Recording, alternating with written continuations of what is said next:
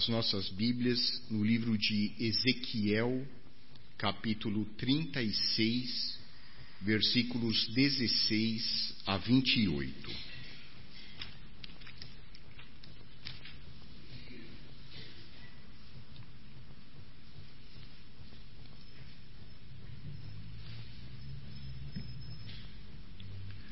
Diz assim a palavra de Deus.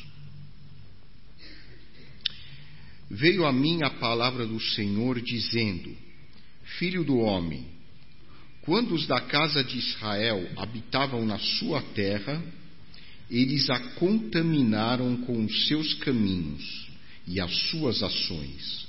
Como a imundícia de uma mulher em sua menstruação, tal era o seu caminho perante mim. Derramei, pois, o meu furor sobre eles por causa do sangue que derramaram sobre a terra e por causa dos seus ídolos com que a contaminaram. Espalhei-os entre as nações e foram derramados pelas terras. Segundo os seus caminhos e segundo os seus feitos, eu os julguei. Em chegando as nações para onde foram, profanaram o meu santo nome, pois dele se dizia: São estes o povo do Senhor, porém tiveram de sair da terra dele. Mas tive compaixão do meu santo nome, que a casa de Israel profanou entre as nações para onde foi. Dize, portanto, a casa de Israel: Assim diz o Senhor Deus: Não é por amor de vós que eu faço isto, ó casa de Israel, mas pelo meu santo nome, que profanastes entre as nações para onde fostes. Vindicarei a santidade do meu grande nome, que foi profanado entre as nações, o qual profanastes no meio delas. As nações saberão que eu sou o Senhor, diz o Senhor Deus, quando eu vindicar a minha santidade perante elas. Tomar-vos-ei dentre as nações e vos congregarei de todos os países e vos trarei para a vossa terra. Então aspergirei água pura sobre vós e ficareis purificados de todas as vossas imundícias e de todos os vossos ídolos vos purificarei. Dar-vos-ei coração novo e porei dentro de vós espírito novo.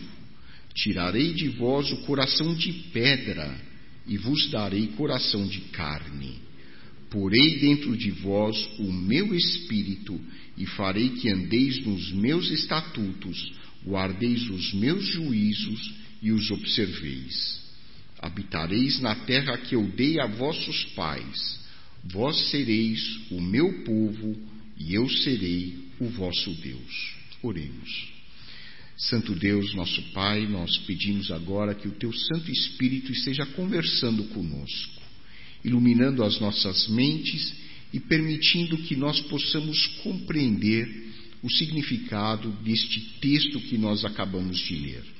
Nós te pedimos também o perdão dos nossos pecados. Em nome de nosso Senhor e Salvador Jesus Cristo. Amém.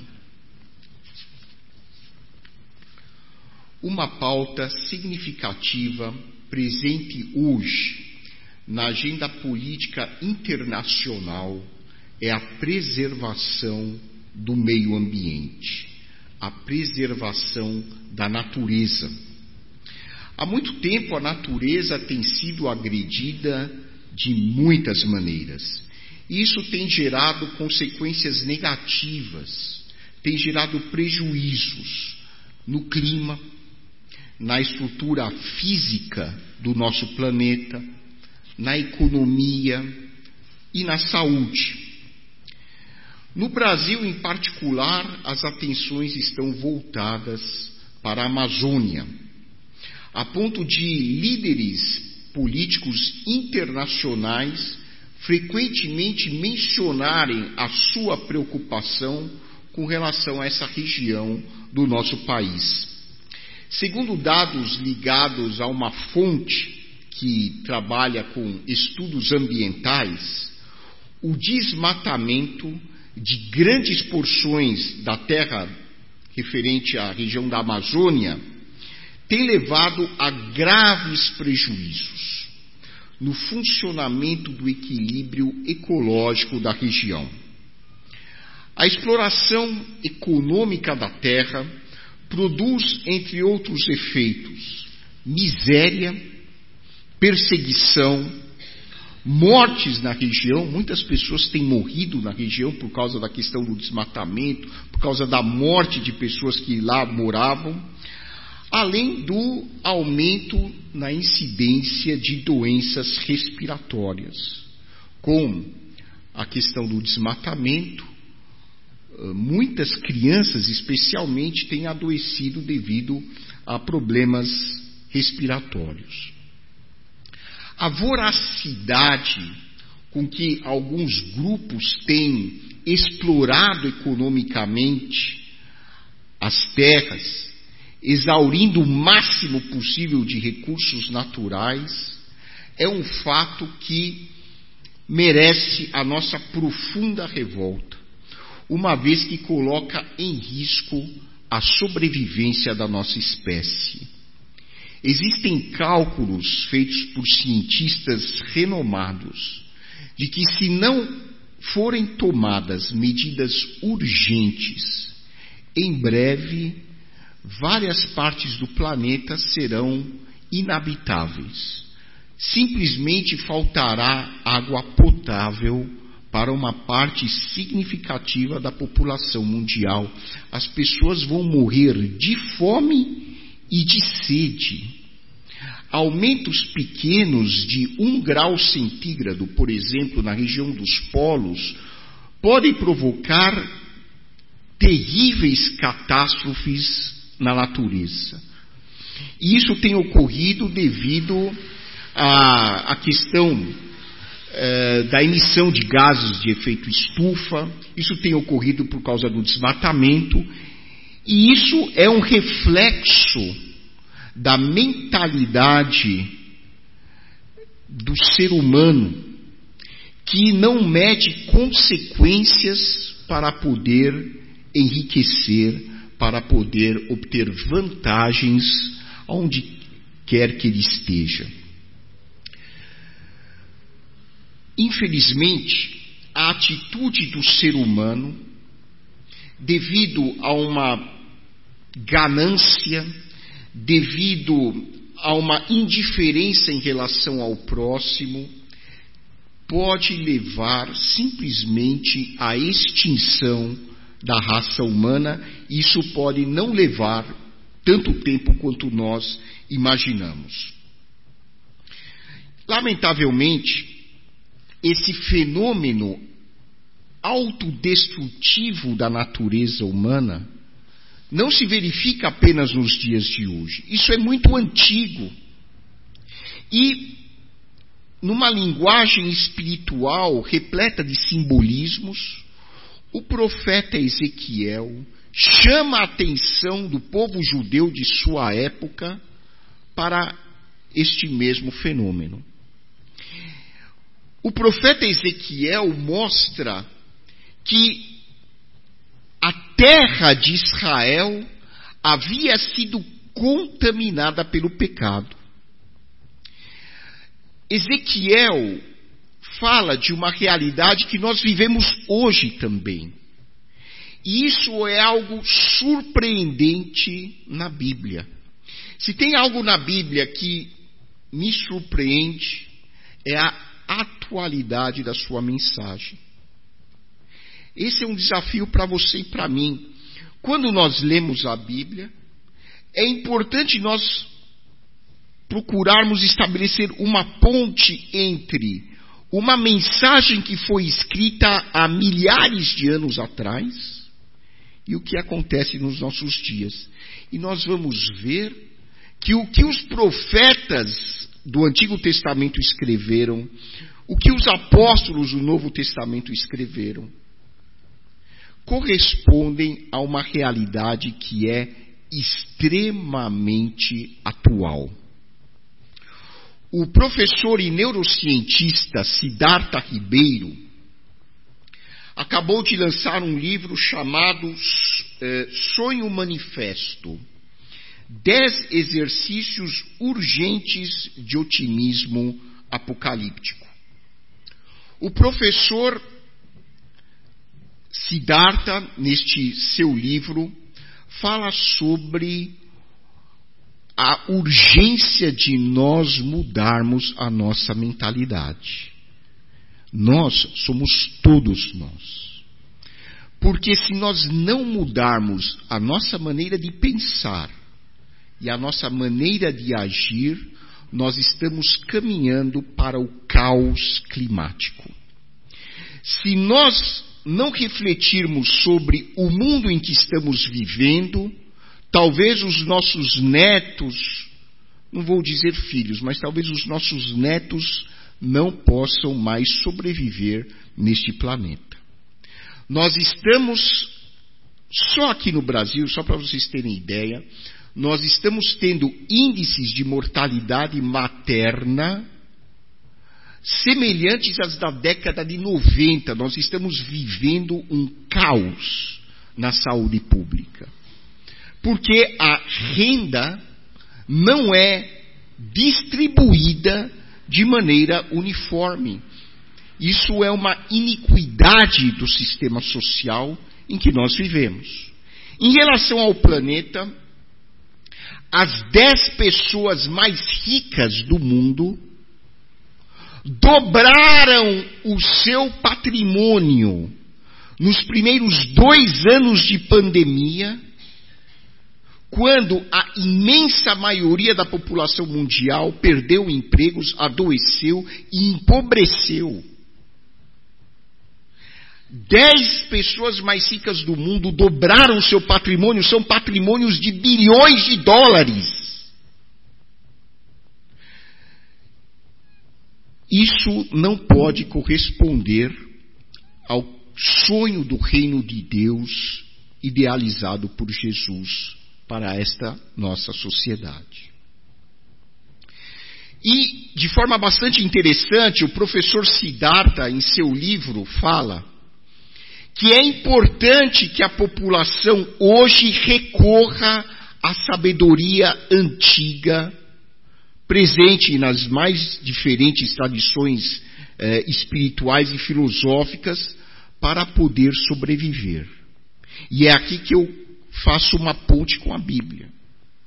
Um neurocientista hoje de renome está dizendo que se a nossa população quiser sobreviver nesse planeta, ela precisa voltar para a sabedoria antiga das tradições religiosas e filosóficas do passado. Porque senão, por mais conhecimento tecnológico e científico que nós tenhamos, nós não vamos sobreviver ao caos climático. E é aqui que eu, como pastor, chamo a atenção dos irmãos para recorrerem à sabedoria presente na Bíblia.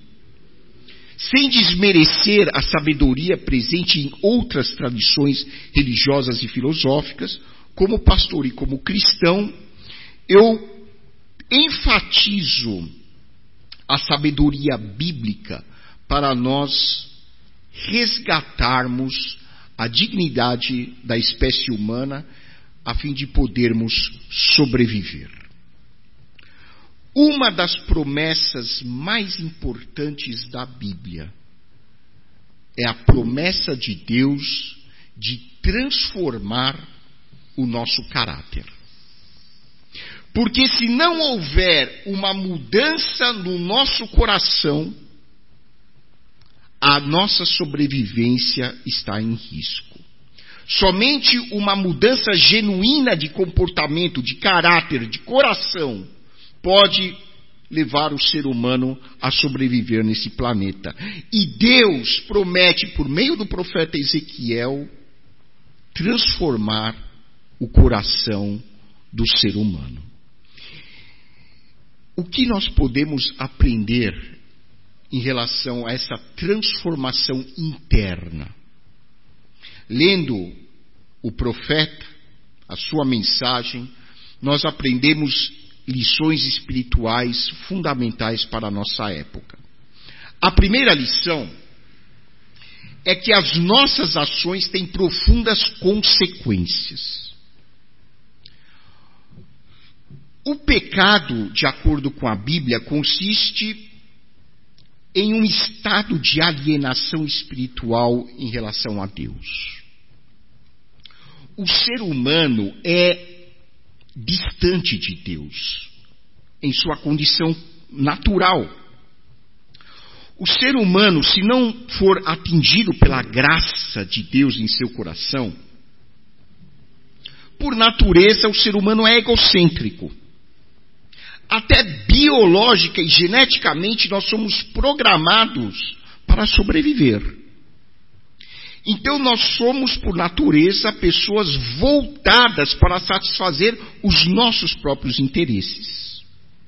Ocorre que se nós agirmos de forma egocêntrica, nossas ações trarão efeitos profundamente negativos, em primeiro lugar, nas nossas vidas.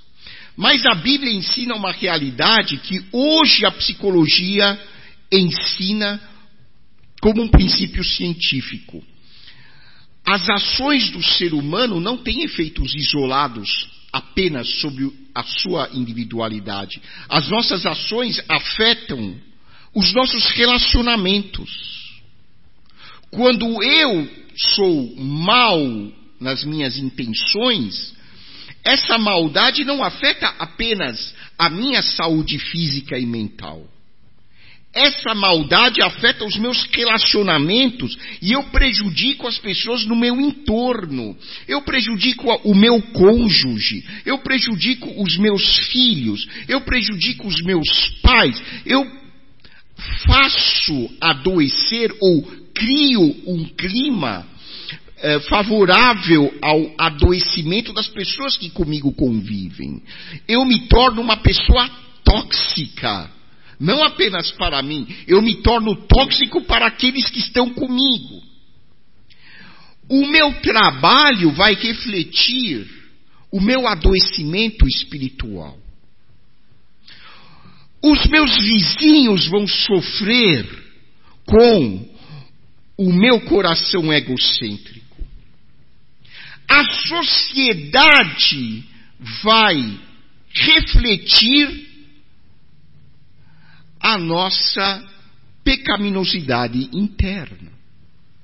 E o que o profeta Ezequiel ensina aqui é que não apenas as relações são afetadas pela nossa condição existencial alienada de Deus, a própria terra sofre as consequências o planeta sofre as consequências da nossa pecaminosidade. Ou seja, o meu comportamento gera impactos sucessivos sobre toda a estrutura familiar, social e até estrutura física do planeta em que eu habito. E por isso que o apóstolo Paulo, quando escreve aos Romanos, diz que a natureza geme angustiada, esperando a libertação dos filhos de Deus, a libertação do pecado. A natureza sofre com o nosso pecado. Ezequiel escreveu numa época muito difícil para o povo de Israel. O povo de Israel vivia seguro na Palestina, mas eles haviam se contaminado espiritualmente com a prática dos povos pagãos que moravam em derredor. E os judeus abandonaram os ensinos dos seus profetas, o ensino eh, das sagradas escrituras do Antigo Testamento, e passaram, inclusive, a oferecer crianças em sacrifício aos deuses. os judeus do tempo de Ezequiel, na sua maioria, abandonaram os princípios espirituais ensinados por Deus através de Moisés e dos profetas e passaram a seguir os costumes e tradições dos povos que não conheciam Deus. E Deus, por meio do profeta Ezequiel, manda uma mensagem para eles vocês foram removidos da sua terra. Por quê? Porque os judeus foram exilados para a terra da Babilônia. Então, Deus fala por meio de Ezequiel: vocês foram removidos da sua terra porque vocês contaminaram a terra onde vocês moravam por causa do pecado de vocês. Vocês poluíram o ambiente onde vocês moravam com as suas práticas espirituais equivocadas. E a história de Israel serve de aprendizado para nós. Nós não somos melhores em nada que os judeus da época de Ezequiel, nós somos iguaizinhos. A igreja não é melhor que Israel, a igreja é igualzinha, porque somos todos seres humanos, com os mesmos defeitos, as mesmas limitações, as mesmas fragilidades. E a Bíblia repete as histórias do povo judeu para que nós possamos aprender através das narrativas históricas antigas. A história é uma fonte de sabedoria e de ensino o escritor Cícero afirmou que a história é testemunha do passado, luz da verdade, vida da memória, mestra da vida, anunciadora dos tempos antigos. E o filósofo Santayana disse que os que não conseguem relembrar o passado estão condenados a repeti-lo. E é por isso que tantas vezes os profetas narram as histórias do passado de Israel para que a população pudesse aprender com os seus erros. E Ezequiel usa essa mesma didática e diz ao povo judeu: Ezequiel já estava morando na Babilônia com o povo judeu. Nós fomos exilados porque, se vocês olharem para a nossa história, nós fizemos isso, isso, isso, isso e isso errado. E hoje nós, humanidade no século XXI, precisamos, como afirmou o neurocientista Siddhartha Ribeiro, recordar a nossa história e verificar o quanto nós repetidamente temos errado.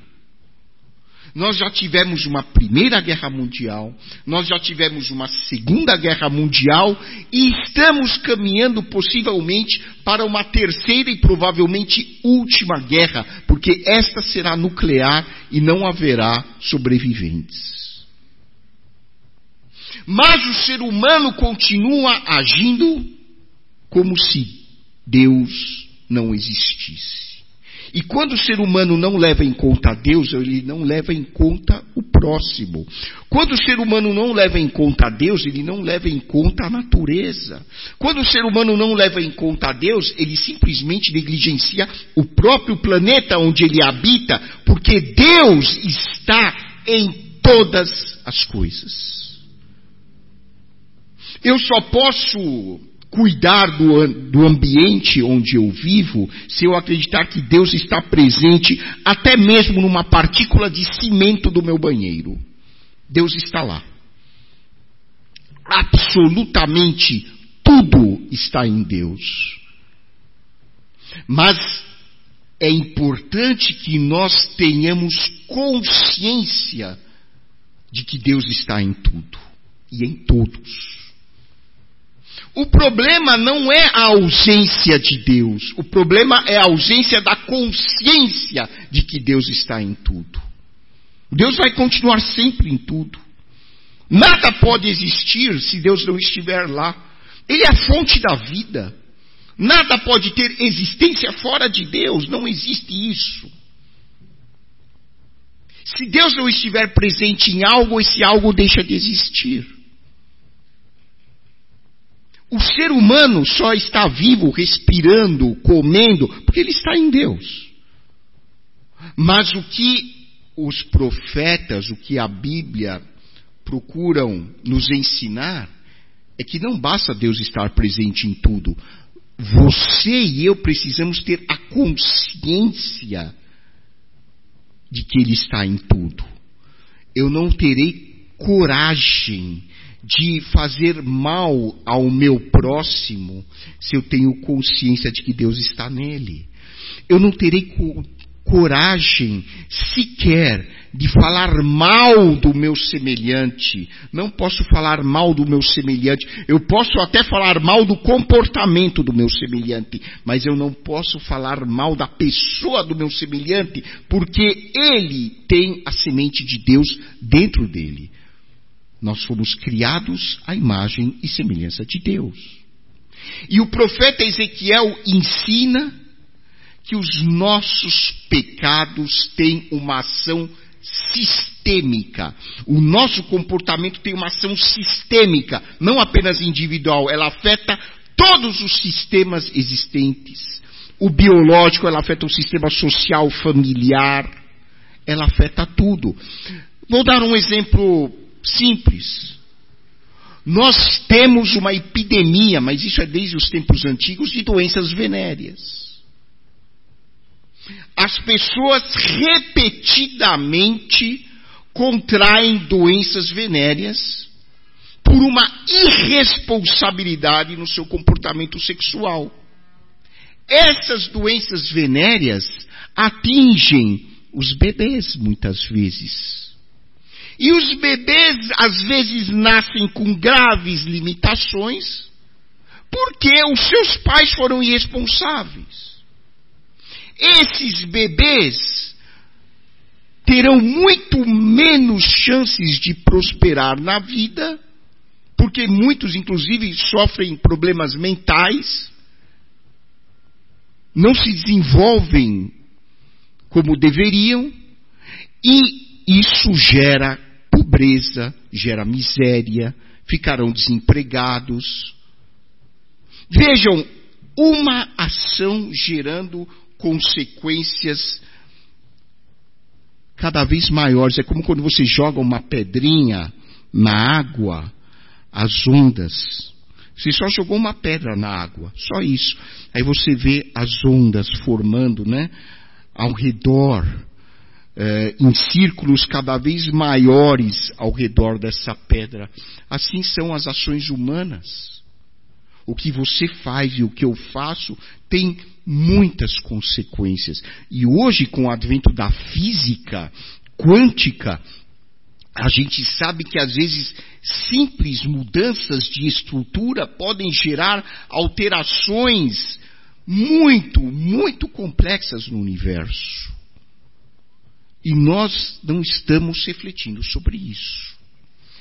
O segundo ensinamento do profeta é que somente a graça de Deus pode transformar o ser humano. Somente a graça. Não existe absolutamente nenhum remédio, nenhuma estratégia humana que mude o coração do homem, a não ser a graça de Deus revelada em Jesus Cristo. Por isso, por meio do profeta, Deus diz a Israel: Então aspergirei água pura sobre vós e ficareis purificados. De todas as vossas imundícias e de todos os vossos ídolos os purificarei. Dar-vos-ei coração novo. Vejam, não somos nós que produzimos um coração novo dentro de nós. Nós não temos esse poder. Você e eu, humanamente, não temos o poder de mudar o nosso caráter, nós não conseguimos. É Deus quem faz essa obra. Dar-vos-ei coração novo e porei dentro de vós espírito novo. É graça. É graça. Vem de cima. Tirarei de vós o coração de pedra e vos darei coração de carne. É Deus quem faz uma verdadeira cirurgia cardíaca espiritual no ser humano. E esta foi a obra que motivou Jesus Cristo para vir ao mundo. Jesus Cristo é a expressão máxima da graça de Deus. O sacrifício de Cristo na cruz é uma metáfora do amor incondicional de Deus que se doa para a humanidade e se oferece para mudar o coração do ser humano. A única coisa que o ser humano precisa fazer é aceitar pela fé a obra de Deus na sua vida. Se o ser humano recusar, Deus não pode fazer nada. É a mesma coisa que uma pessoa que está morrendo de fome, chega alguém com comida, fala: Olha, eu trouxe aqui comida. É só você abrir a boca. Se você não tem nem forças para comer, é só você abrir a boca e eu vou colocar a comida na sua boca. E o ser humano pode fechar a boca, ranger os dentes e dizer: Eu quero morrer de fome. E essa tem sido a opção de boa parte da humanidade. Recusando a oferta da graça de Deus em Jesus Cristo. Quando uma pessoa recusa a oferta da salvação, ela está agindo como uma pessoa doente que recusa o único remédio que pode salvar a sua vida. A obra de salvação é exclusiva da graça de Deus. No versículo 27, o profeta diz: a Deus falando por meio dele: Porei dentro de vós o meu espírito, e farei que andeis nos meus estatutos, guardeis os meus juízos e os observeis. É Deus quem coloca o Espírito Santo na vida de uma pessoa. E o Novo Testamento nos ensina que isso ocorre quando uma pessoa reconhece que é pecadora e recebe Jesus Cristo em seu coração como Senhor e Salvador de sua vida. Esta é a obra do novo nascimento. A pessoa nasce de novo, mediante o Espírito Santo que transforma o seu coração. E finalmente, o profeta ensina que um novo coração resulta em uma nova vida. Aqui no versículo 28, Ezequiel escreve: Habitareis na terra que eu dei a vossos pais, vós sereis o meu povo, e eu serei o vosso Deus. É uma nova família, é um novo relacionamento.